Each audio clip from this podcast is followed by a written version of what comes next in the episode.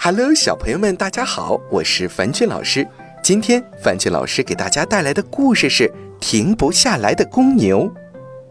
今天，农场要举办一场盛大的宴会，大家忙忙碌碌地铺好桌子，摆上美味的谷粒、玉米粒、青草、甘草、胡萝卜，一切都准备好了，就等宴会开始。嗯，好像还少了一个呀。母牛哞哞仔细地查看了一番，说：“嗯，公牛斯特龙还没有到。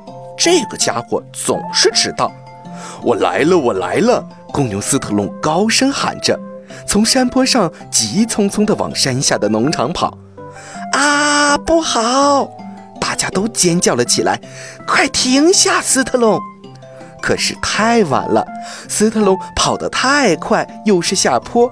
他刹不住脚步，一头撞在了麦子垛上，麦子垛被撞飞了，砸到了大家刚刚准备好的食物上，所有的谷粒、玉米粒、青草、甘草、胡萝卜都飞上天了。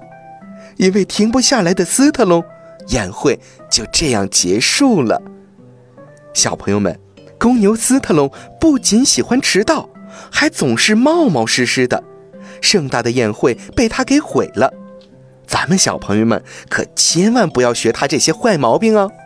好了，今天的故事就到这儿了，晚安。